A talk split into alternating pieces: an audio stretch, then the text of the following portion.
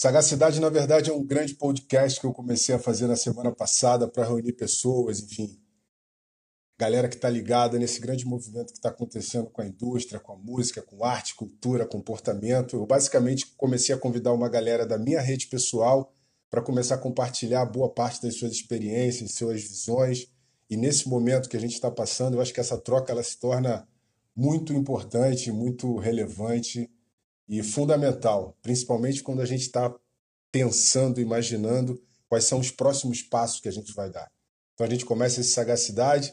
Eu vou convidar um grande parceirão meu que está falando diretamente de Nova York, o epicentro do caô e dessa grande pandemia que está acontecendo no mundo. Um cara que eu tenho uma admiração muito grande, que veio acompanhando a minha trajetória, minha carreira e meus movimentos, e vai estar tá falando lá da terra do tio Sam. E aí, ele vai chegar na área para compartilhar um pouco desse conhecimento, falar de marketing, da visão dele como um carioca da gema conectado em outra parte do mundo, falar um pouco do que está acontecendo também né, em tempo real lá em Nova York. A gente vai rir um pouco, porque o Rudá é uma figura extremamente carismática, assim, um cara muito particular, e que eu estou muito feliz de receber ele aqui no Sagacidade. Deixa eu já chamar o Rudá aqui, que ele já está na área. Espero que o som esteja bom para vocês, a luz aí. Eu já estou aqui no meu cantinho, já tomando a minha água. E aí, Mr. Rudar? E aí? Olha. Agora sim. Eu acho, eu acho que o Wi-Fi do Brasil tá muito melhor que o de Nova York, melhor, cara. mas sempre foi, pô. Rudá, tô amarradaço aí da gente estar tá trocando essa ideia, irmão. Acima de tudo, porque. Caralho, mano. Eu acho que é um momento é um momento de oportunidade da galera que curte a gente nos ver, né?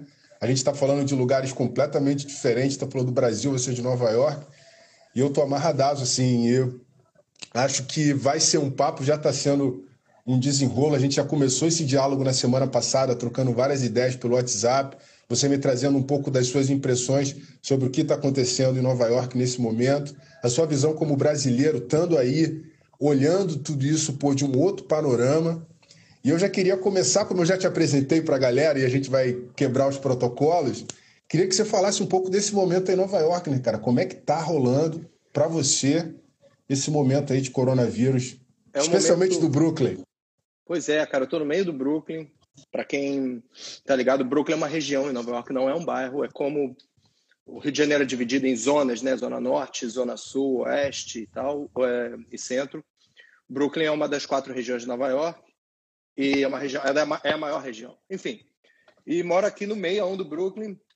Cara, a situação é barra pesada, assim, porque é, há um mês e meio atrás, eu me lembro que eu saí uma noite e naquela noite foi avisado ao prefeito vai fechar a cidade em alguns dias. E a partir daquela noite eu voltei para casa e não saí mais de casa, eu só saio para ir no mercado uma vez por semana. É... E gradativamente você foi vendo a cidade se fechando. Você via que as pessoas ainda estavam na rua três semanas atrás. Há duas semanas atrás já começou um lance de barulho de ambulância toda hora. Não para. É barulho de ambulância sem parar.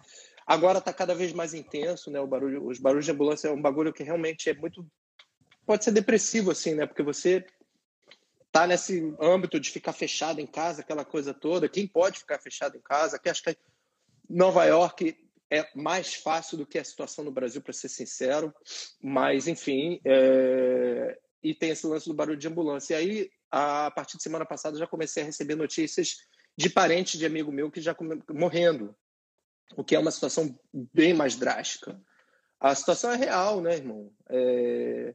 E não existe só essa preocupação de saúde, existe uma preocupação geopolítica do que está acontecendo no mundo, de trabalho, econômico e tal, sacou? E tudo isso vira um caldeirão da, da loucura, tá ligado? Mas, enfim, eu tô numa situação de certo privilégio, pô, tenho meu apartamento aqui, tô morando aqui e tal, tenho economicamente como comprar comida e tal, sacou? Eu tenho falado com amigos, você sabe bem, eh, tenho amigos pelo mundo inteiro, principalmente no Brasil, em várias áreas do Brasil, diversas é, vivências e tal, e a situação é bem drástica para muita Sim. gente, tá ligado? Muito diferente. Então, é isso, cara. Tá ligado? Cara, é, você falou um pouco desse processo todo de estar, tá, enfim, muito próximo desse epicentro, né? E aí eu já entro um pouco falando desse nosso universo que é música, que é entretenimento, que é marca. Qual é a tua visão, cara, assim, nesse momento também? Para onde você acha que essa história vai começar a ir? Como é que os artistas, na tua visão de Nova York, do Brasil, estão lidando com isso? Qual é a tua perspectiva quando a gente fala de, de marca, música e esse segmento que, que é o que pô, essa, move a nossa relação, né, cara? Essa pergunta é boa, pergunta de um milhão de dólares. Cara, eu acho assim, eu, eu, tenho, eu tenho tentado manter minha sanidade aqui. Tem vezes que a gente surta, eu não quero ver internet, eu quero nem ler livro, enfim, mas no geral da coisa, acompanho é, um pouco de, das notícias daqui, de outros lugares do mundo, eu acho importante, do Brasil, enfim. Vejo muita live, tem coisas muito interessantes rolando, desde lives de entretenimento, de música e tal, mas de opinião. Agora, eu acho que tem muito achismo, tá ligado? Eu acho que tem muito achismo, eu acho que é uma situação muito nova que ninguém esperava. Eu acho que tem muito especialista dando opinião que, porra, desculpa, cara, é muito difícil falar o que vai ser uh, ah, para o futuro, tanto na indústria da moda, quanto na indústria da música, quanto em política. É muito difícil, mas é, eu acho que no âmbito geral, a cultura no geral está tomando um baque sinistro. A indústria da moda, então, é, é, é bizarro o, o baque está tomando. No quesito da música, cara, infelizmente eu acho, e tudo é, de novo, cara, tudo é muito achismo. Eu acho que. É, cara, eu acho que muito, infelizmente, cara, acho que muito músico que já estava num limiar de. Às vezes não tem um contrato ainda, ou tá num certo, come, um certo começo, mas e tal. Infelizmente, muitos vão ter uma carreira é, com muito problema por agora, sacou? Talvez alguns, infelizmente, até abandonem a carreira, porque você tem que se sustentar e no momento em que, primeiro, a gente já tem, historicamente, começo dos anos 2000 com o Napster, é, uma mudança muito grande no mercado fonográfico em termos de venda de disco, né? É, isso foi uma, uma, uma, mudança brutal.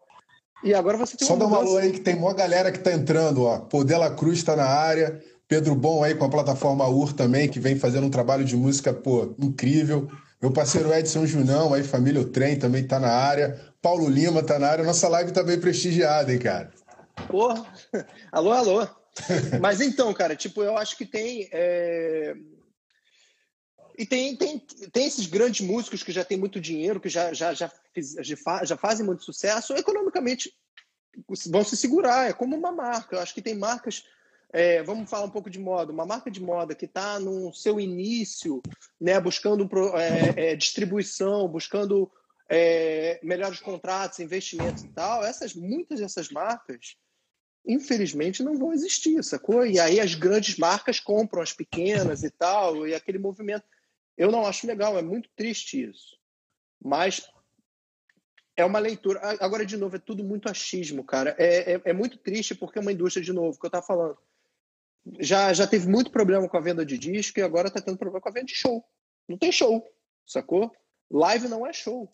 Isso é um fato. É, e, é, e, é, tá e é, bem, é bem particular assim, isso que você está falando. Eu assisti uma live do Paulo Lima, presidente da Universal, ele até passou aqui pelo. está passando aqui pela, pelo nosso ao vivo. E, na verdade, ele falava muito dessa questão da reinvenção, de como os artistas efetivamente vão fazer.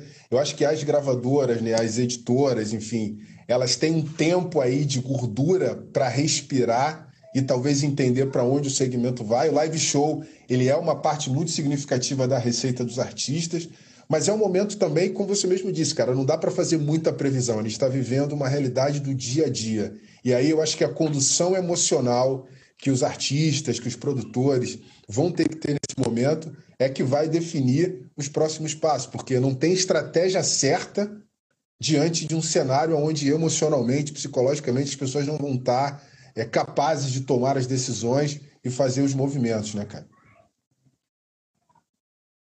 Não, exatamente, tá ligado? Tipo, é, é não, é, é exatamente sobre isso. Tipo, acho que o que está imperando agora, cara, é nesse momento, não sei daqui a três meses, mas nesse momento é necessidade, cara. Não é um marketing de demanda.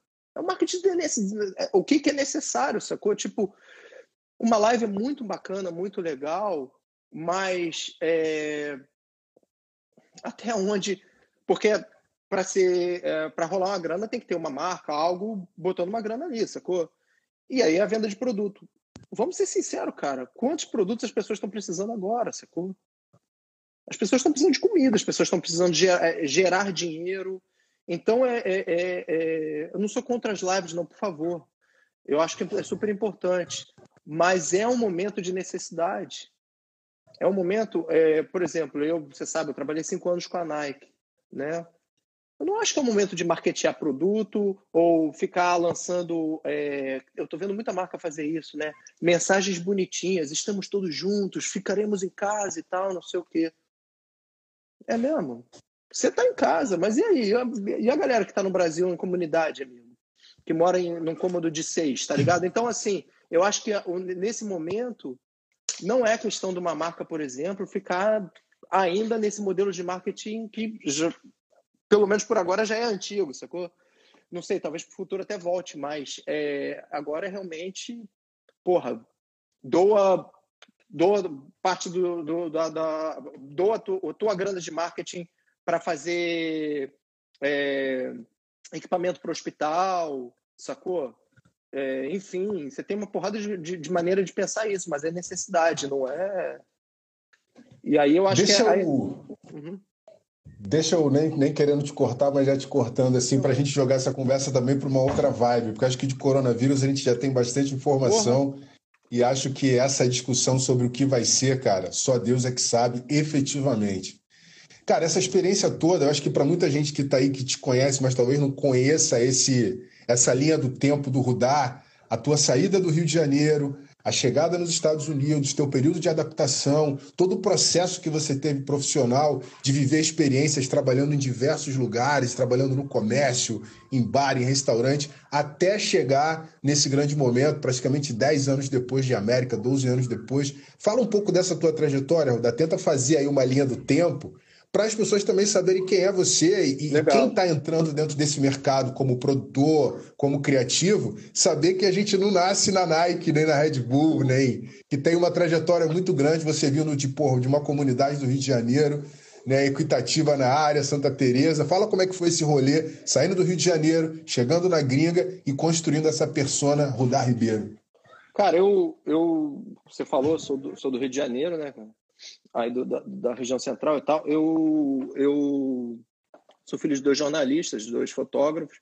Eu sempre digo isso, tá ligado? Tipo, você, nessa diversidade do Rio, no qual eu circulava entre diferentes classes sociais, bairros, regiões, maneiras de pensar e tal, eu sempre tive uma coisa que foi um privilégio muito grande da minha vida, que foi é, ter acesso à informação antes de, do que a maioria, por ser filho de jornalistas, tá ligado?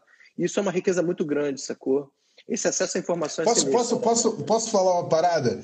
Porque você falou uma parada privilégio e uma amiga minha, numa ocasião, ela disse: Marcelo, a gente não tem privilégio, a gente tem vantagens sociais. Eu acho que você é um cara que, que acabou vindo de um lugar que teve algumas vantagens, porque privilégio a gente, eu pelo menos jogo para um outro lugar. Foi pode só para dar uma pitada de. de pode de, ser, pode porque ser. eu não vejo, eu não vejo você como um cara de privilégios. Você Sim. é um cara do corre que a tua estrutura familiar, o teu pai, a tua família tiveram algumas vantagens sociais que possibilitaram você acessar um determinado espaço de conhecimento e de possibilidades. Bacana, bacana. Eu acho interessante essa, essa perspectiva. É, sendo vantagem social, mas esse acesso à informação é uma grande vantagem, tive isso. É, e nasci, nasci, cresci, não nasci não, mas cresci nesse âmbito que ali na Equitativa era um. Era, não, é até né, hoje, um celeiro da música nacional, sacou? Você passou ali Fagner, Amelinha, Mamão do Azimuth, boa parte da Ramp Family começou ali com Funk Focus, com Benegão, parte do Planet e tal. O Mãoli tá aí na área, ele sacolé. Mãoli é da né, TTK aí. Mas, enfim, é... eu cresci então nesse mundo de, de, de jornalismo, mas também de música, cresci no funk, né? Você sabe, eu muito antes de rap, de qualquer coisa, cara, eu cresci no funk, ali do lado do Morro dos Prazeres, tá ligado? Escondidinho, Serra Corá e tal. Era moleque dançando em baile. É... E aí era isso, sacou? Tipo, eu comecei a trabalhar na rádio da Fundação Progresso. Logo depois, é... no comecinho dos anos, essa rádio foi importantíssima para a música brasileira Logo depois, cara, eu tocando com a Rapsol Funk, Mr. Catra me deu um. me conheceu e tal, e a galera do Catra começou a, a me chamar para trabalhar com eles, não na parte de DJ, mas na parte de produção. Para mim foi a escola, Pô, tu imagina, cara, tua escola, tua primeira escola, maluco, trabalhar com o Catra. E não era esse o, o Catra, né? Infelizmente, pô, o nosso brother se foi, mas o Cicata dos últimos anos que a maioria do Brasil conhece, sacou? Era um, era um outro Sim. estilo musical dele, era funk, mas cantava realidade, a gente chama de realidade, né, cara? É, e, e, fazia aquele papo de oito shows por noite e tal, e de Vasquinho de Morro da Botafogo, e enfim.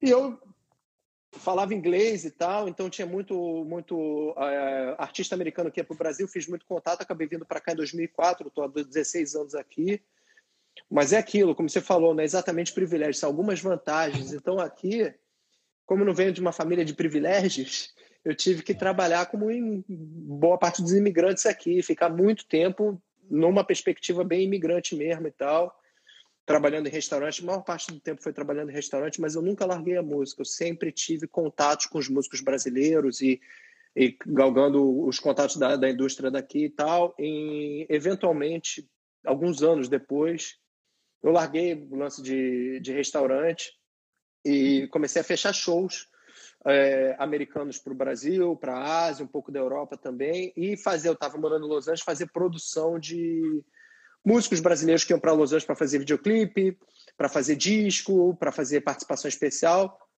como a gente conhece um senhor do gueto.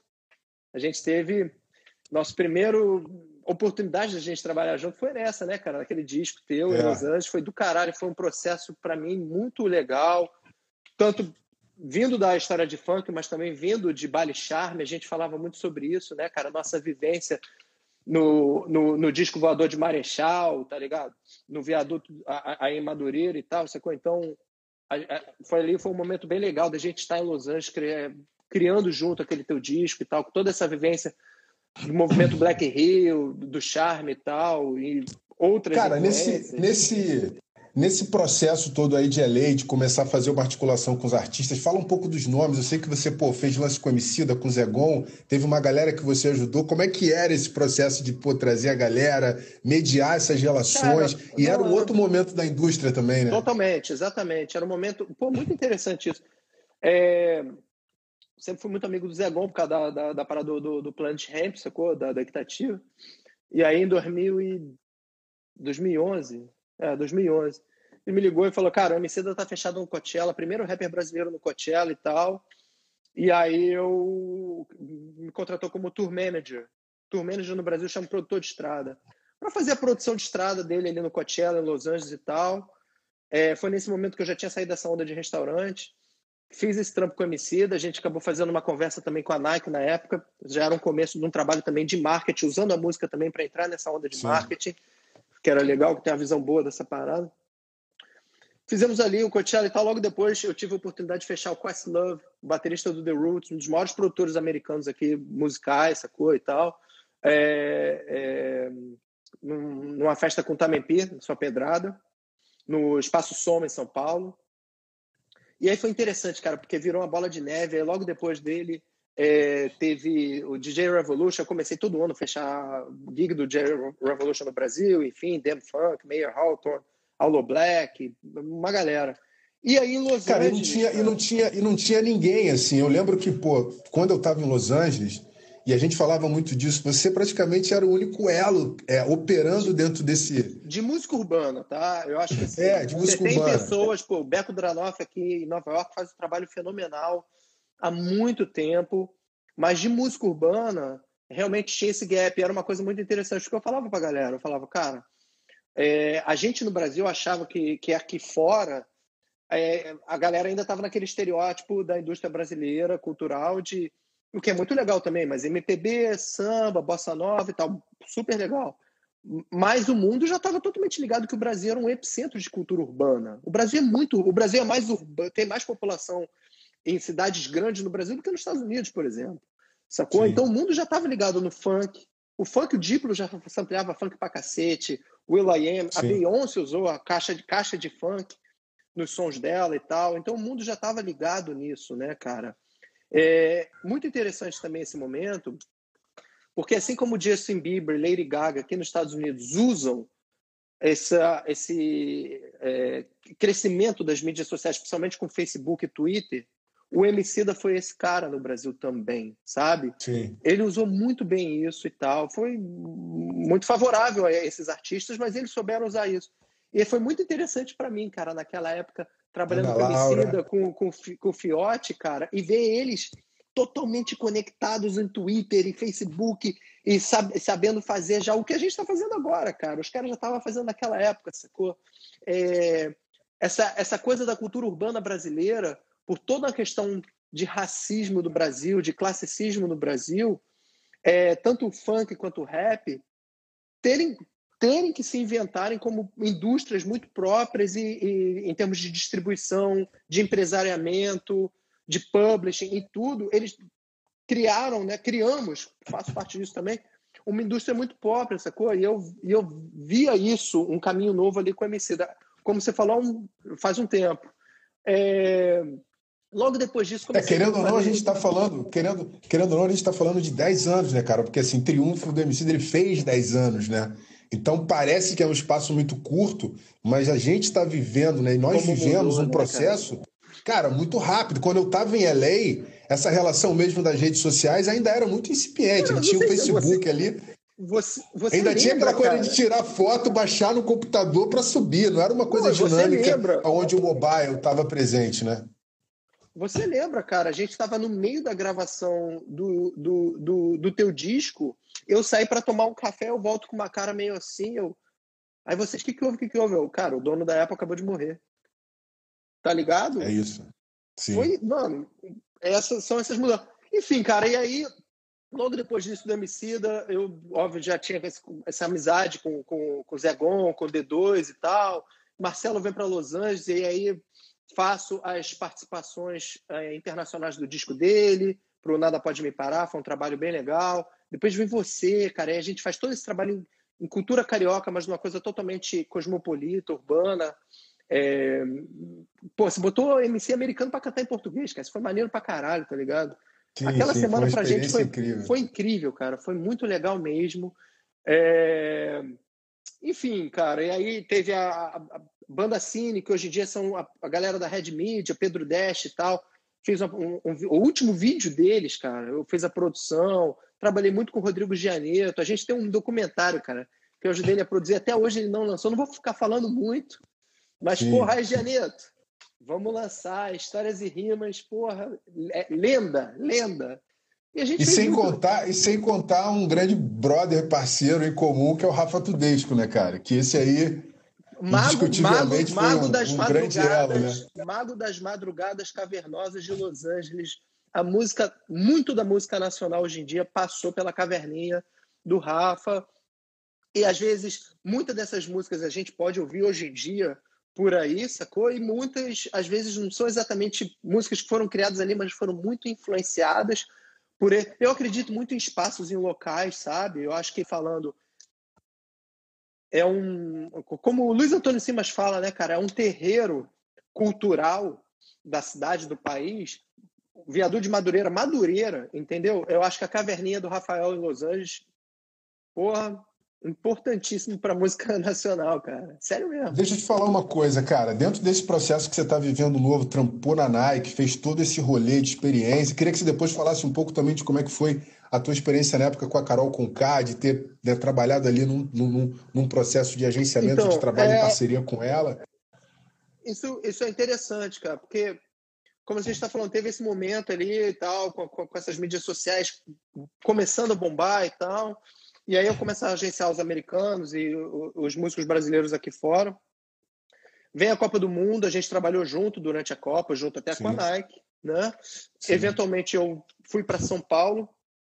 Como tem gente que não sabe, eu tenho família em São Paulo e tal, sempre fui muito ligado a São Paulo também, apesar de ser muito carioca. Mas é... e aí em São Paulo fiz uma parceria com o Zé Gon, a produtora dele, a Spa, e a Carol a gente comecei a empresariar a Carol, né? E aí foi bem interessante, foi um momento interessante da carreira dela, porque ela tinha aquele disco que, pô, para mim é um divisor de águas, cara. O disco dela é sensacional, importantíssimo. Eu sou muito fã de Batuque Freak, cara. Tá ligado, mano? E aí, cara, a gente tem turnês na Europa, uma atrás da outra. A gente aluga um apartamento em Paris e tal. E aí, cara, existe aqueles momentos mágicos, né, cara? O Zegon fala comigo com ela, ó, vamos fazer esse som e tal. Carol Pan, cara, Carol, Carol começa a escrever, ela tem toda uma maneira dela e tal. Eu ia pra rua para trabalhar na rua, porque ela tinha o momento dela e tal. E, cara, daquilo nasce Tom Bay, brother. Porra, que momento, sacou? E era um momento Hit. também. Porra! Porra, não é, não é só hit, né, cara? Eu acho que existem hits, na música existem hits, que, pô, que legal essa música. E tem coisas que, trans, que vão, transcendem a música para comportamentos sociais, políticos. Sim, sim. São sons de uma geração, sim. cara. Isso é muito importante. Também é muito importante. Cara, isso, isso que você está falando, isso que está falando é muito importante porque você já começa a fazer uma linha que conecta toda a tua experiência e o que você está fazendo hoje. Essa relação de marca, música, comportamento, ativismo. A gente tem alguns parceiros comuns também, ativistas, por JR, que é um cara que também se conectou com a gente há muito tempo. Cara, desenvolve isso, porque eu acho que isso é muito Rudar Ribeiro, com essa possibilidade de enxergar nessa sutileza, na representação das músicas, da composição e dos artistas, esse valor que é, porra, que trata de uma narrativa contemporânea, que não fica só no produto ou fonograma ou no sucesso mercadológico da música. A música é efetivamente como um elemento que interfere e participa de uma mudança comportamental gigante, né? E Tom Bay veio isso, veio junto como um grito de uma geração, né, cara? Pô, me lembro, cara, a gente saindo de um show, foi muito importante um show em São Paulo que a gente fez, que ela fez, né? Eu era dela. Ela fez, é, tipo, tinha Racionais, tinha Benegão, tinha meu irmão, tinha tudo. É, Dom L, cara, tá todo mundo lá, né, irmão, do rap, sacou? E quando ela geral. saiu. Uma geral, mano. E aí a gente saiu, na hora de sair assim, a gente tava entrando na van, veio uma garotada super jovem, 15 anos, sei lá, é, abraçar ela e chorar, assim, cara. E eu falei isso pra ela, falei, cara, Carol. E ela sabe disso, óbvio, né, cara? A gente falando sobre isso. Como ela era, ela é a voz, tem vários outros artistas também, a voz de uma, uma galera muito que é muito muito representa a maior, maioria do país, mas que não tem voz, tá ligado, cara? Isso é muito importante, cara. Isso é muito importante. Não, assim, Carol, cara, não dá, e não Carol, dá. Uhum. E a Carol veio num momento muito particular também, que a temática feminista também estava surgindo, o universo feminino estava se posicionando, e ela veio com uma mina negra e saindo desse eixo Rio-São Paulo, porque ela vem de Curitiba que é uma particularidade também. Ela vem é, vocalizar e, e, trazer uma, uma dinâmica, uma estética, uma sonoridade, uma sonoridade, cara, muito particular de uma mina que não estava nesse eixo Rio-São Paulo. Eu acho que isso também foi uma coisa muito legal, que ela brota não só com uma sonoridade nova, mas com uma, um rosto novo, né, cara? Eu acho assim, cara, eu acho que é, né, eu e você falando sobre isso, mas eu acho que o feminismo ele não aconteceu ali, ele já acontecia, Sim. sacou? Enfim, a gente vive numa sociedade muito matriarcal. Eu acho que uma, uma casa de candomblé com uma mãe de santo, isso já é um, um, um, um lance muito feminista e muito forte, sabe? Esse, ou seja, esse feminismo é ancestral, né? A Carol representa muito isso. Mas sim, a Carol, eu acho que ela, ela traz algo muito novo, ela sai desse eixo Rio-São Paulo, mas conversando muito com o eixo também, é, foi um Sim. momento muito, muito, muito importante. Você me perguntou, cara, sobre essa parte ativista. Eu não sei nem se é ativista, tá ligado? O que eu acho importante nisso, brother. Artivista, artivista. Artivistas, é. É, é, eu, assim, política, cara, faz parte da nossa vida no dia a dia, em cada segundo da nossa vida, cara. Não dá para eu sair da equitativa colado ao Morro dos Prazeres, tá ligado? E querer fazer entretenimento, mano. Desculpa, não dá tá ligado? Eu acho muito importante. Acho que tem coisas também que a gente tem que sair de, de nós mesmos, viajar, sacou? Ter um pouco de fantasia, não é isso, sacou? Mas é, tá tudo coligado, cara. Eu acho que a gente tá falando de rap, a gente tá falando de funk. Porra, é totalmente político, cara. Mesmo quando não é político, né? A gente pode falar do funk hoje em dia de 150. Você pode falar, ah, mas só fala de sexo, não sei o que e tal. O que também é importante, sexo é importante pra caralho. Mas é, existe uma coisa, por exemplo, que é interessante, cara. Num momento em que o país está sofrendo uma revolução religiosa sinistra, tá ligado? E que tá apagando cultura pra cacete no país, o funk tá fazendo tá, tá, tá, tá, tá tocando tocando ponto de umbanda, brother. Porque o funk de o tambozão do funk é ponto de umbanda. Sacou? Então isso mas é, é muito louco isso que você está falando. Tá ligado? É, mas é muito louco isso que você está falando, Rodar, porque assim, para gente que de repente circula numa outra atmosfera, isso vem com esse com essa relevância. Agora, para a grande massa, isso ainda é muito sutil. Isso ainda está muito dentro do subconsciente. Quando a gente olha numa perspectiva porra, de favela, de comunidade, o funk é o funk. O cara está começando a construir a dimensão representativa que isso tem a partir de figuras que estão ganhando um outro mercado. E aí a gente pode falar, cara, do Kevin, a gente pode falar do Renan, a gente pode falar de uma nova geração que também dentro do funk está transcendendo. E aí, como é que a gente fala disso? Por exemplo, Kevin e Drake. Cara, isso é uma grande revolução. É, é, é, é eu, assim. Pode discordar, acho... estamos aqui. Não, não é questão mas de aqui para mim. Cara, eu acho importante, sacou? Eu acho importante. Vai, acho colocou no outro lugar, cara. Quando na verdade o Posto Malone chama o Kevin no Lula Palusa, isso é representativo. Eu falo porque não, a gente vai para uma outra esfera. Pra caralho, cara, pra caralho. Pra... Concordo, não discordo, não, sacou? Mas eu acho é, que a gente está sofrendo um processo de colonização americana muito, muito forte, assim como está sofrendo sim, um processo sim. de revolução religiosa neopentecostal também muito forte. A gente está sofrendo isso. É, eu acho que eu vejo muito da juventude, principalmente juventude dos centros urbanos é, brasileiros, muito olhando para os Estados Unidos como referência, sacou? E tentando buscar referências e buscar identidades e tal. E quando, na verdade, cara, para ser sincero, essas respostas estão tá nas nossas famílias, estão tá nas nossas histórias, tá ligado?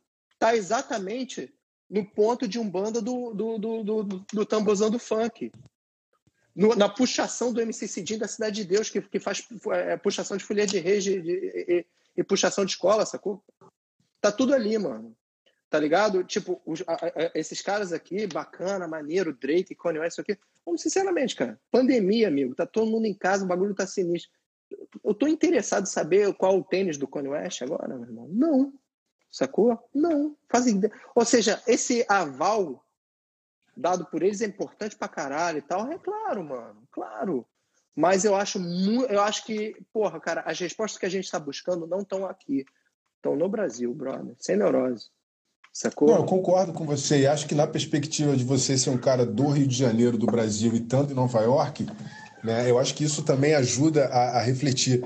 Agora, falando de Nova York, cara, só para situar a galera que está chegando agora também, você está no bairro dos Bravos, cara. Como é que é isso, assim, tá no lugar que nesse imaginário de quando a gente via os filmes, assistir os clipes e de repente se imaginar residente morando ao lado do lugar e das figuras que, pô, são lendárias aí pra gente. Pois cara. é, cara, isso é interessante, tá ligado? Tipo, para quem não sabe, eu moro em Bed-Stuy. Bed-Stuy é um bairro central aqui no Brooklyn, é o bairro que nasceu Jay-Z, Notorious Big, Mos Def, é, enfim, é um bairro, obviamente, epicentro musical do mundo, né? Dentre vários outros. Assim como Madureira também é. Enfim, cara. Salve é, Madureira! É, é importante a gente dar esse valor, né, pai? Mas claro. é, eu, eu morava em Crown Heights, que é o bairro aqui embaixo. Eu não sei se a galera sabe, mas boa parte de Nova York, a população é, é originária do Caribe, Jamaica, Haiti, República Dominicana, Porto Rico. O Brooklyn, majoritariamente, é uma região caribenha em Nova York. O rap é uma música de origem caribenha, sacou? Sim. A maior parte dos rappers de Nova York são do Caribe. Então, esse bairro aqui, assim como Crown Heights, boa parte da população é vem da Jamaica, Trindade e Tobago, Santa Lúcia, Barbados e tal. É, é, muito interessante morar aqui, cara. É muito bonito o bairro. É, o bairro de todo mundo odeia o Cris, por exemplo, né? Então, aquela arquitetura, aquela coisa e tal. Mas é um barco que está gentrificando muito também. Então você vê uma mudança não só das arquiteturas, que é muito triste ver isso, mas principalmente sociocultural do bairro. É, isso está rolando. É, cara, é, assim, é dinâmica da cidade. Né? A Nova York, cara, assim, eu, Rio de Janeiro, eu... É, são cidades muito é dinâmicas. O meu pai fala, ele, ele cresceu na Ilha do Governador, ele fala, cara, a ilha naquela época a água era limpa era um bairro morava o time do Botafogo, pô, que era o timaço do Rio, né, cara? Não era Barra da Tijuca, tá ligado? Era ele o governador, sacou? Onde tem a Paulo de Fronten era a área do Império, pô, tipo, tinha as casas maravilhosas e tal. As cidades são dinâmicas, cara. Então, assim, eu também tenho essa tranquilidade de entender que as cidades são dinâmicas. Eu acho muito legal morar aqui. É, apesar de tudo, tem uma energia cultural muito forte, muito similar à nossa cultura até no Rio de Janeiro, principalmente por essa, essas comunidades caribenhas, sabe? Você tem é, os aspectos de religião afrodiaspórica estão muito fortes aqui, e são várias. É, a música tem carnaval. Mas isso, mas, isso, mas isso é um pouco novo também, né, Rodar? 2011 eu também estava morando aí, enfim, estava no outro lado, estava no Bronx, Riverdale, final ali, linha verde. Vivenciei também um outro momento dos Estados Unidos, porque a gente tinha mas ali, querendo ou não, populações, pós... né? É, não, sim, mas são outras populações. Aqui tem isso, cara. Aqui tem um carnaval, cara, que eu falo para todo mundo. Né? Cara, são 2 milhões de pessoas, cara, em Crown Heights em setembro, brother. Um carnaval. Cara, quem imagina que em Nova York tem um carnaval, cara? Um carnaval de 2 milhões de pessoas, amigo, com um trio elétrico, um atrás do outro, vindo com os artistas da Jamaica, Trindade e Tobago. Até Rihanna de vez em quando participa, tá ligado? Então, assim, é muito interessante morar aqui, porque a gente tem essa ideia de que Nova York, esse epicentro do capitalismo, e por, que é mesmo e tal, mas existem ainda essas culturas muito ancestrais, muito presentes aqui. Eu acho que isso faz parte da mágica de Nova York. Eu estou falando desse âmbito de Brooklyn, a gente vai para outras regiões da cidade, vão ter outras culturas de China, Colômbia, Porto Rico, Itália, enfim, e muito fortes também. Muito, é muito interessante morar aqui, cara. É muito interessante, é muito rico isso.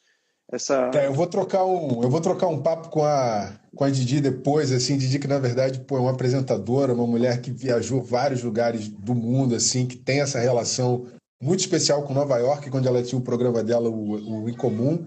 E quando você começa a falar, vai criando ali uma, uma, uma, uma imagem, né, cara? Assim, e a primeira vez que eu cheguei em Nova York, eu falei, caraca, eu tô no lugar do Transformers, sacou? Do Homem-Aranha, Times Square, aquela luz, porque é, é o impacto, Não, né? Você chega a primeira vez em Nova York, você fala, caraca, parece que você entrou na tela da televisão e começa Exatamente. a se deparar com toda aquela iconografia, toda aquela parada, mas estava muito claro para mim também nessa época Exatamente. que eu sempre brinco que eu não fui comprar tênis, eu fui entender como os tênis eram feitos. Então assim, tinha um propósito muito grande na minha ida para Nova York.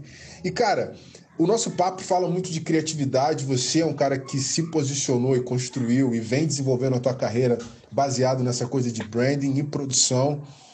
Eu queria te fazer uma provocação, assim, você acha que, trazendo aí agora um pouco para o Brasil, a gente tem necessidade de mais rudais aqui, de uma galera atuando no backstage, e aí eu já te explico por que, que eu estou provocando isso. Porque quando você fala de todo esse processo dos artistas e tal, às vezes de uma falta de conhecimento ou de, uma, de um não é, é, de uma não orientação por trás dessas figuras para aproveitar esse momento de fama e trazer os artistas um pouco mais para dentro do que eles são, do que eles cantam, tem muito a ver com o que o próprio Rafa falava, cara, que é management e gestão. Ou seja, um escritório, um empresário, ele é uma peça muito importante no auxílio do desenvolvimento do artista. Não é só atender, vender show e assinar contrato. Então você acha que, cara, a gente está precisando de mais gente atuando nesse espaço sim, sim. com esse tipo de propósito? Sim, sim, sim, fato, fato, fato. Fato, sim, concordo, cara. É como eu chamo, tá ligado? Tipo, boa parte da galera que se diz empre... E o Brasil é muito complicado, né? Porque é, a indústria é muito forte, é uma indústria que, compara... em comparação mundial, estou comparando com os Estados Unidos, tá ligado? Comparando no âmbito mundial, é uma indústria que gera muito dinheiro e tal. Os engajamentos, por exemplo, digitais são alguns dos maiores do mundo, enfim. É uma indústria que vive quase que de si só. Diferente dos Estados Unidos ou até mesmo do resto da América Latina, que vende para vários outros países. Enfim, é, mas eu vejo muita galera que se chama, tem essa coisa, produtor, é empresário, ninguém sabe o que é o que e tal. Aí eu chamo de padaria de show, né? Porque o cara só vê, é, é, é o cara massacra o artista, é show, show, show. Então, sim, cara, eu acho que assim, tanto as gravadoras quanto as pessoas, é, eu, eu acho que tem que ter um, um, um, um, uma coisa de investir mais nessa parte de indústria, sabe, cara? Não só. Cara, criativo brasileiro já é pra cacete, meu irmão. Artista tem pra caralho.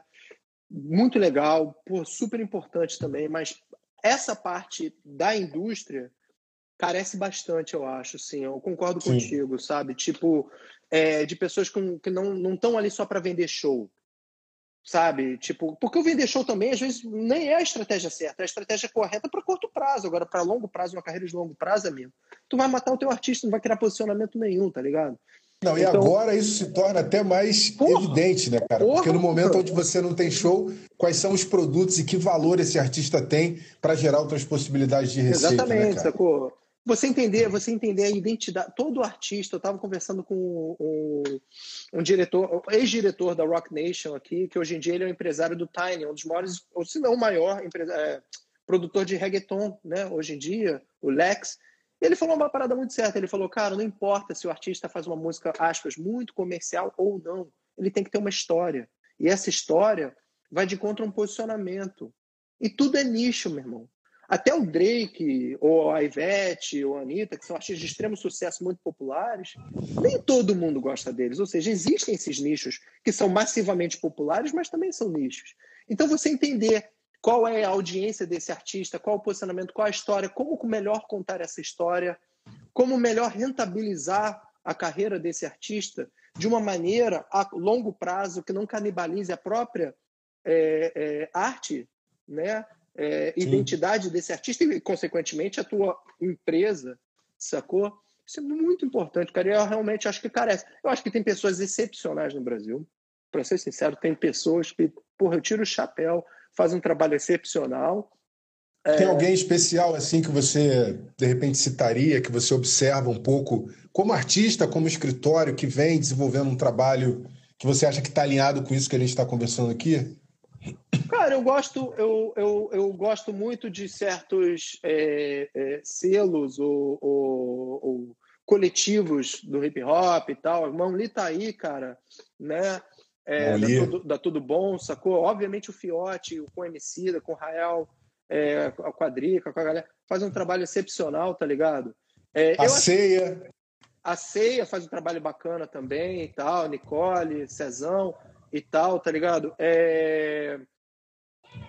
Eu acho o funk, o funk, eu sou muito, né, cara? Eu acho o funk muito impressionante, é muito foda o que o funk consegue fazer com todo o racismo, toda a violência, toda a opressão que existe no Brasil, sacou? Mas os modelos também, às vezes, são muito autocanibalizantes dentro do funk. Sim, sim. Tá ligado? A gente tinha aquele modelo do Rio, que era o modelo das equipes de som, que já não existe exatamente, quer dizer, caiu muito. Você tem um modelo do, que é muito interessante do, do conteúdo digital, que é claro, o Condzilla lidera isso em São Paulo. São modelos para mim interessantíssimos. Eu vejo problemas, mas eu dou muito respeito, sabe? Porque com todo, cara, que nem a gente falava antigamente na época que eu trabalhava com o Catra mesmo. Parou na polícia mesmo. Fala que é ladrão, não fala que é do funkeiro, não, mano. É melhor. Então, assim, tudo que o funk sofre, cara, porra, é, é, é muito interessante como modelo mundial, como que eles conseguem fazer essa indústria acontecer, tá ligado? É, eu acho que é, eu, eu, eu, eu vou, vou me meter um pouco também, assim, eu acho que tem um trabalho excelente que é feito pela K2L, da Camila Fialho, que apesar de existir grande controvérsia, eu acho que é indiscutível o trabalho de, de gestão, de management, de desenvolvimento artístico que ela vem desenvolvendo ao longo desse tempo, trajetória dela pré-Anitta, com Anitta, agora com Kevin, com MC Rebeca. Então, assim, eu particularmente acho que é um Sim. trabalho muito bem, muito bem feito. É, queria aproveitar essa, essa dinâmica, Ruda, e te ouvir um pouco falar desse teu momento, cara, porque você saiu da Nike e aí queria que você fizesse um breve recorte Legal. dessa experiência ali, que tem uma galera perguntando, né, quais foram os ativos interessantes cara, então, dessa passagem por essa multinacional. Sim, eu trabalhei E que você anos... falasse da empresa, cara. Desse teu trampo novo de tá, branding, tá, de posicionar efetivamente. Eu acho que isso aí é o que é o futuro, né? É, eu, eu trabalhei cinco anos na Nike, fazia marketing cultural, eu direcionei marketing cultural para o Brasil, México e Coreia. Durante um tempinho, ia para esse país o tempo inteiro. Sacou? Que é interessante, tipo, Coreia, México e Brasil, né, cara? Tipo, muito interessante. E aí fui promovido, vim para Nova York, fiquei três anos e pouco aqui em Nova York, fazendo o mesmo tipo de trabalho, mas é um trabalho de território. Ou seja, liderando todos os relacionamentos culturais na cidade de Nova York e criando campanhas em relação a isso. Isso, obviamente, me abriu muitas portas e tal, não sei o que, isso é muito legal. E aí agora Olha só, como, como, como, era, como era previsto, a gente, na verdade, está faltando 10 minutos aqui. O que, que eu vou sugerir? Eu vou fazer esse encerramento, a gente abre para fazer essas considerações finais e tal, e dar um pouco mais de extensão a esse papo. Como você mesmo falou, porra, uma horinha é pouco. Realmente, falar com o Rudá de Nova York, sou... 50 minutos é pouco. Eu só quero fazer uma parada muito rápida, cara, é, que eu acho muito importante. Acho que nesse momento, de novo, é um momento de extrema necessidade e tal. Eu, como sou da Equitativa, cara, ali do lado do Morro dos Prazeres, eu acho que tem pessoas fazendo trabalhos fantásticos ali. O Raul com o coletivo Papo Reto no, no Alemão, Luquinhas ali, a Demarca no, no Santa Amaro. Eu vou dar um alô para a Janice do Morro dos Prazeres, cara. As crianças do Morro dos Prazeres estão sem aula e tal, estão precisando de merenda, tá ligado? Eu botei no Sim. meu Stories, para geral que quiser contribuir, no meu Stories tem um, um posterzinho e tal, com toda a explicação de como a gente pode contribuir com a alimentação das crianças do Morro dos Prazeres, sacou? Então, quem puder dá um alô lá no, no Stories, dá uma olhada. O contato da Janice está lá, sacou? Porque eu acho isso muito importante. Valeu? Bacana. Eu vou dar uma paradinha aqui, a gente já volta só para a gente não já é, perder, é, porque assim, vamos, eu queria que, na verdade, esse nosso bloco final você aprofundasse um pouco mais dentro das suas atividades vamos. e que a gente fizesse as considerações. Tá Segura ótimo. aí, galera. Estamos vindo.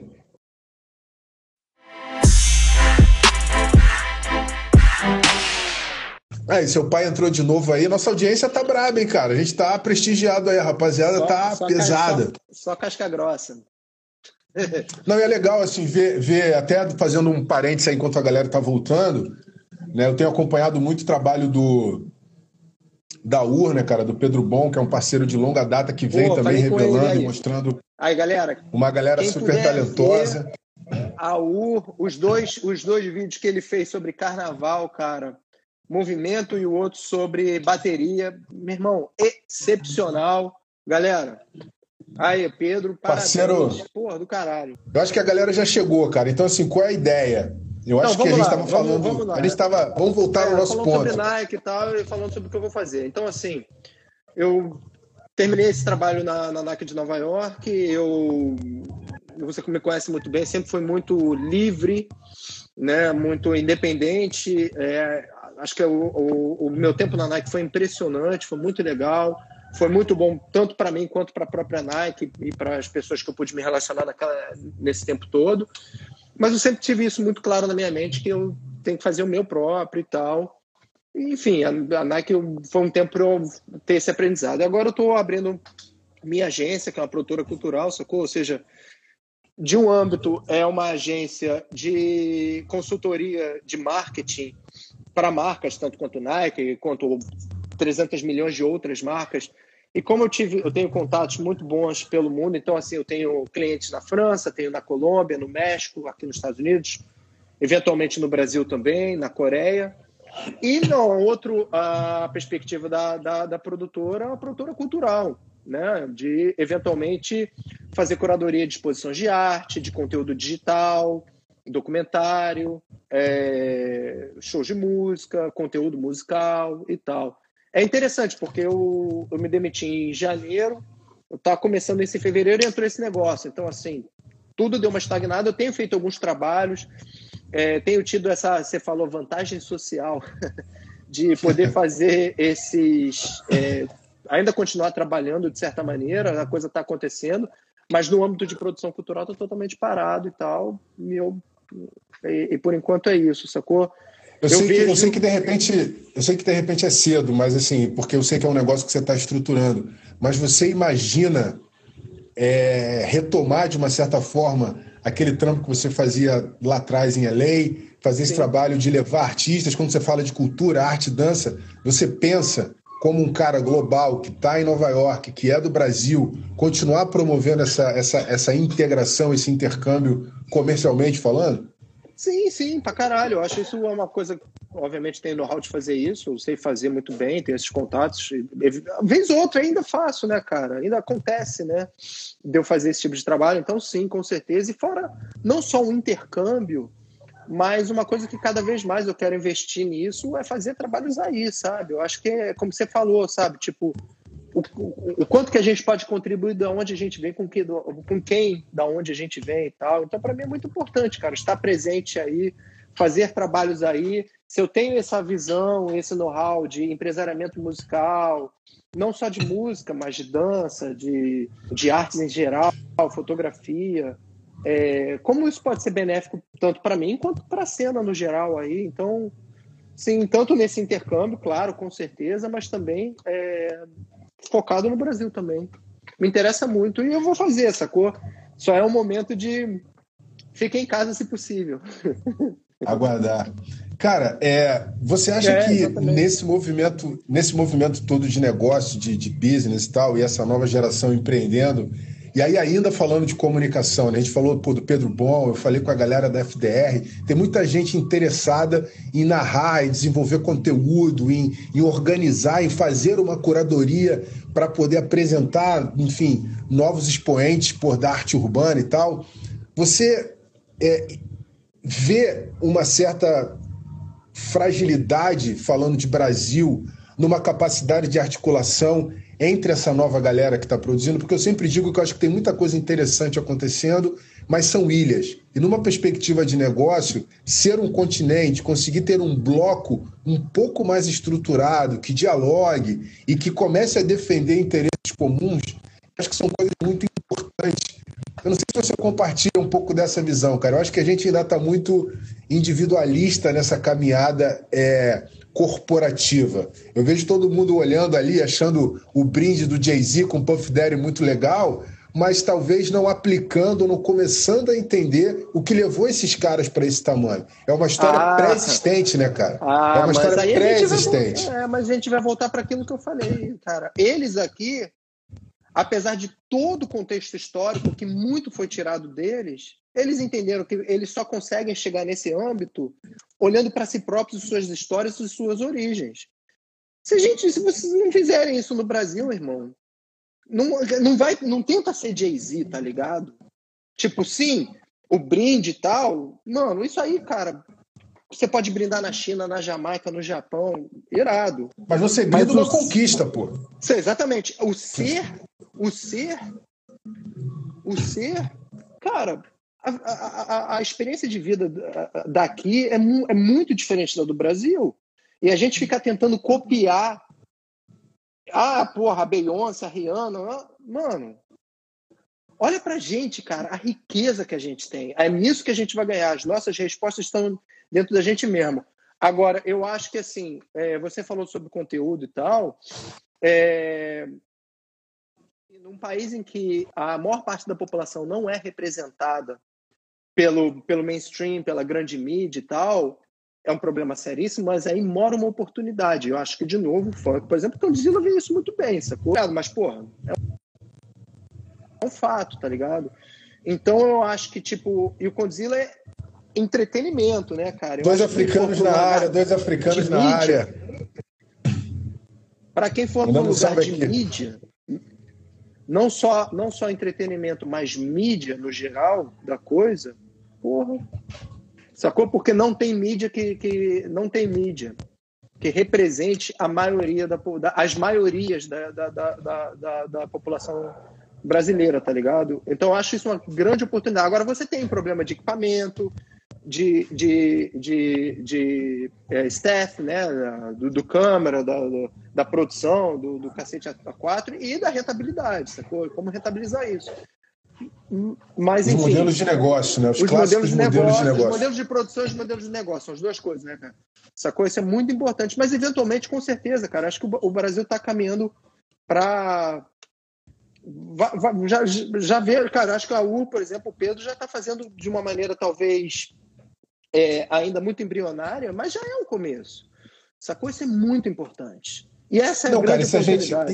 E se a gente for parar para observar também, cara, eu sempre tive esse desejo de que parceiros internacionais ou investidores viessem para o Brasil dentro desse mercado afro-urbano. Isso sempre foi um posicionamento que eu desenvolvi com adulto. Sim. Eu sempre fomentei essa relação de marca, esse diálogo. Uhum. E recentemente, uma parceira em comum nossa, Vaga Moura, está lá como âncora da Trace Brasil, que chegou no Brasil, para efetivamente começar a desenvolver. É uma plataforma de comunicação americana voltado para esse conteúdo afro-urbano. A gente, óbvio, agora vai se deparar com uma crise, né? uma dificuldade aí de talvez de fluxo de, de grana e vai ter que repensar tudo. Mas o fato é que esse interesse, somado com esse potencial, ele ganha um caldo muito potente quando a gente olha na perspectiva de negócio. E o exemplo está no próprio Afropunk vindo para Salvador. Então, assim, saca, eu acho que tem aí um ensaio de alguns investidores e de gente interessada em chegar no Brasil, mas ao mesmo tempo essa dificuldade de um modelo de negócio, como você mesmo está falando e eu compartilho, mais estruturado para dialogar. E de figuras como você, que eventualmente podem ser esses articuladores, não só de conteúdo, mas de investimento, cara, porque o dinheiro tá no epicentro do caô, que é Nova York, né, cara? É, é, é, é. Sim, não, né? Acho que o, o dinheiro tá em Madureira também, cara, tá ligado? Tem dinheiro pra caralho. Sacou? Não, mas eu trago, mas eu trago isso que não para, né? Ele não para. Não, sim, ele não Mas para, trago... ele para aqui. Entendeu? Ele não para em Madureira. É triste, né? Ele é, gira em Madureira. Madureira... É, mas o dinheiro de Madureira está sendo colocado onde? Ele está em Madureira, e eu posso falar disso, é um centro comercial, mercadão, etc., comércio popular, mas a, a visão e, o, e a construção de percepção de mídia, de potencial da região, de olhar Madureira como um lugar turístico. Isso começou, eu até falei um pouco disso no papo com o Eduardo, né? o Parque Madureira, nave do conhecimento, pô, a vinda da Void. Eu acho que tem alguns componentes aí, a própria casa pô, Black Rio, que inaugurou recentemente, eu acho que tem uma vocação. Agora, entre vocação, potencial e efetivamente a gente consolidar um modelo, um business model que seja adequado para o nosso lugar, porque também é isso, né, Rudá? É, eu, eu não gosto de usar muito esse termo, que ele, ele acaba sendo meio preconceituoso, mas o fato é, cara, a Playboyzada, de uma maneira geral, vem de um ambiente onde tem uma colaboração, existe fundo de investimento. Qual é a galera preta que está lá na Endeavor com investidor anjo para ganhar grana? Então, eu estou falando de um espaço também onde a troca de capital para se viabilizar, porque assim, pô, a gente está falando do Pedro, pô, é o cara que está fazendo um trabalho que eu conheço há muito tempo. Mas, cara, é ele. Ele pode ter alguns colaboradores ali, mas no final dessa história, para você dar o próximo passo, você precisa de investimento, cara. E esse investimento vem da onde? Não vai vir do centro comercial de Madureira. Vai vir de um grupo de mídia, de empreendedores, de pessoas que olham. É óbvio que a gente pode construir mecanismos para poder pegar esse dinheiro do varejo. Mas o fato é que, cara, se não tiver grana circulando, fica muito difícil. Não, fato, na minha claro, visão. Com certeza, não, concordo, cara. Eu acho que realmente precisa de grana. Agora, eu acho que esperar que, é, que quem detém a grana no Brasil, né, como você está falando, que são, que são, infelizmente, as elites brancas brasileiras, dividir nunca dividiram, não vão dividir, irmão. Então, isso daí, eu, eu particularmente não tenho esperança nessa galera, tá ligado? Aqui, aqui eu acho que a gente pode tomar muitos bons exemplos, muito positivos, mas eu acho que aqui é uma sociedade muito diferente e aqui é uma sociedade que não funciona. Isso é muito importante ela funciona para quem? Você acha que para o americano funciona? A maioria dos americanos não funciona, cara. Não tem plano de saúde. Olha o que está acontecendo nos Estados Unidos agora, para mim, é um grande termômetro dessa sociedade aqui, tá ligado? Então, é, achar que americano vai ajudar a gente e tal, eu acho, eu fico com Não, não, mas, mas cara, aí eu vou tacar um pouco fogo na nossa conversa, não é ajuda. A Tracy não veio para o Brasil para ajudar ninguém. Sim, é, não é. Ela veio fazer um negócio. Ela veio fazer um negócio. Assim, quando a gente começa a ver as plataformas, a gente tem a Complex, a Vice, a gente tem diversos espaços.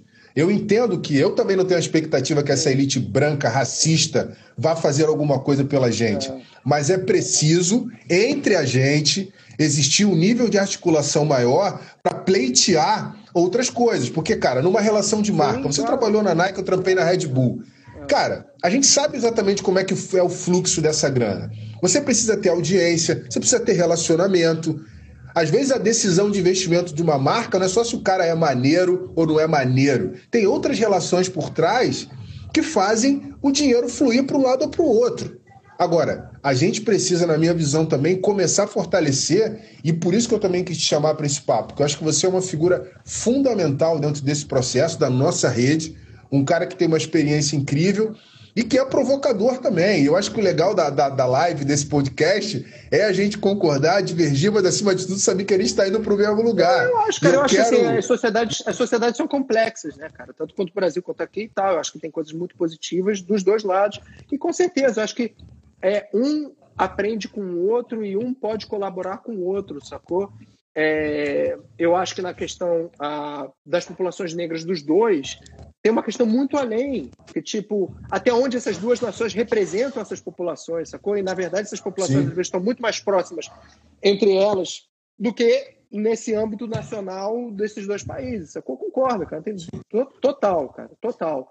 Mas eu acho a gente tem que ter sempre um pouco de cuidado em olhar esse âmbito ultracapitalista americano, que é muito maneiro, que tem um videoclipe, que não sei o quê, mas na realidade a gente está vendo ó, o Queens sendo devastado, o Brooklyn sendo devastado, a gente tem que ter cuidado, sacou? É, eu acho uma coisa, cara. Sim, concordo. Acho, uma coisa que eu acho muito importante, cara, e que eu era o limiar do meu trabalho na Nike, e é o limiar do meu trabalho, assim, cara. É, é, é entender essas grandes marcas, é, esses grandes, grandes mídias, ou enfim, e até se entender, cara, como plataforma, tá ligado? Se entender como plataforma, plataforma de voz, tá ligado? É, cocriação não é só chegar e botar um nome num produto, botar uma cor num produto, não, cara. Sabe? Eu acho que é muito mais é, dividir conhecimento do, do, do, do, zero até, até, enfim, num relacionamento legítimo entre seja uma marca e um consumidor, a audiência e o artista. Marcas são pessoas, não existem marcas. Existe alguém por trás de um label que assina, que decide, um grupo de acionistas. É uma Sim. tomada de decisão humana. É, então, você, na posição de um cara da Nike, você tomou as decisões possíveis naquele momento, construindo um ambiente que pudesse jogar luz nas suas crenças. Então, assim, estar diante disso é muito importante, porque a gente fala muito da marca, mas quem são as marcas? Quem é que caneta? Quem é que direciona?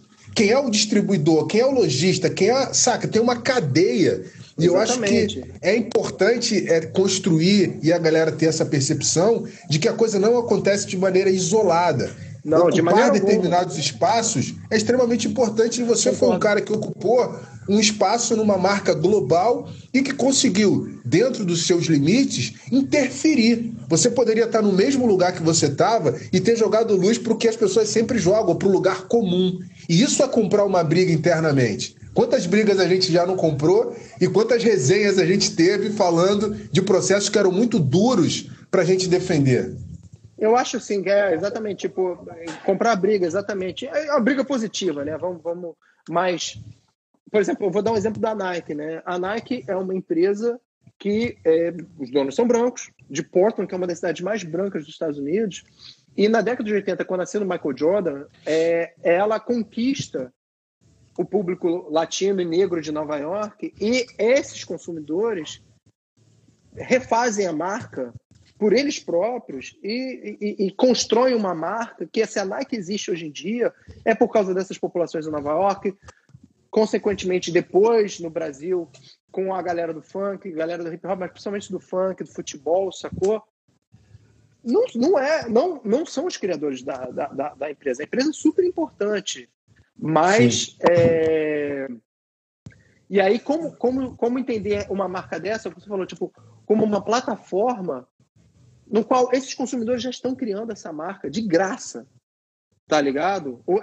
Uma amiga minha que vem até da Red Bull, que você conhece, a Tati Van, uma vez ela falou, cara, trabalhar para a Nike, de certa maneira, é até muito fácil, porque o consumidor já, já constrói a marca de graça. De, tá ligado?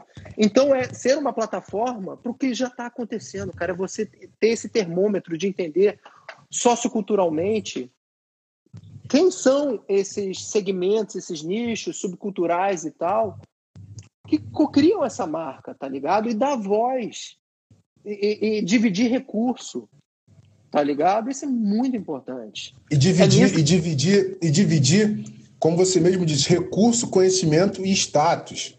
Sim, Porque existe não, um é, processo é, também de construção no imaginário. Total, você, quando chega num rolê sendo o cara da Nike na quebrada, todo mundo sabe que o da da Nike chegou. Você ganha um outro sobrenome. Eu ganhei um outro sobrenome durante um tempo como Red Bull. E isso, quando volta para a base, isso volta com uma representatividade. Então, a marca, ela de certa forma também presta. É, eu nunca é, negligenciei ou desmereci o fato de estar numa empresa do tamanho da Red Bull esse peso, cara, as entradas que eu tive, as oportunidades de ser interlocutor de uma série de coisas, de deslocar recurso, investimento, mas acima de tudo, status.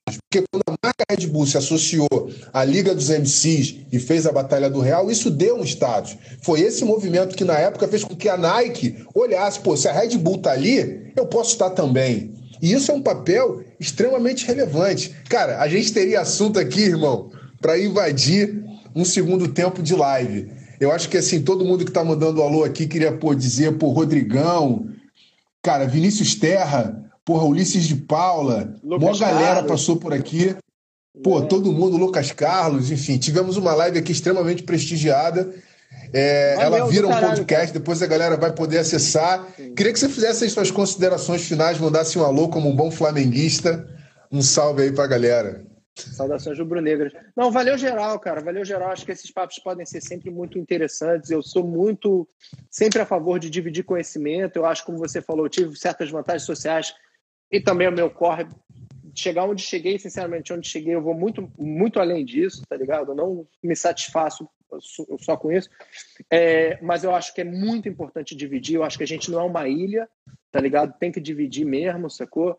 É, ainda mais sendo do Rio de Janeiro, sendo do Rio de Janeiro e tal, sempre é meu intuito. É... Eu, eu, cara, assim, eu vou lançar uma paradinha. Eu tô, eu tô montando um, uma plataforma nova, sacou? Por amor ao Rio de Janeiro, é, para contar histórias das pessoas do Rio de Janeiro e tal. Eu não vou falar muito sobre porque não tem a parada pronta ainda. Tá dando spoilerzinho, spoilerzinho. Eu dando spoiler total, cara. Daqui a pouco eu vou botar no ar aí, logo não sei quantas, uma semana, duas, sei lá. Mas é isso, a galera ficar ligada, que acho que, é, é, na verdade, para dar participação da, de geral e tal, então é isso. É...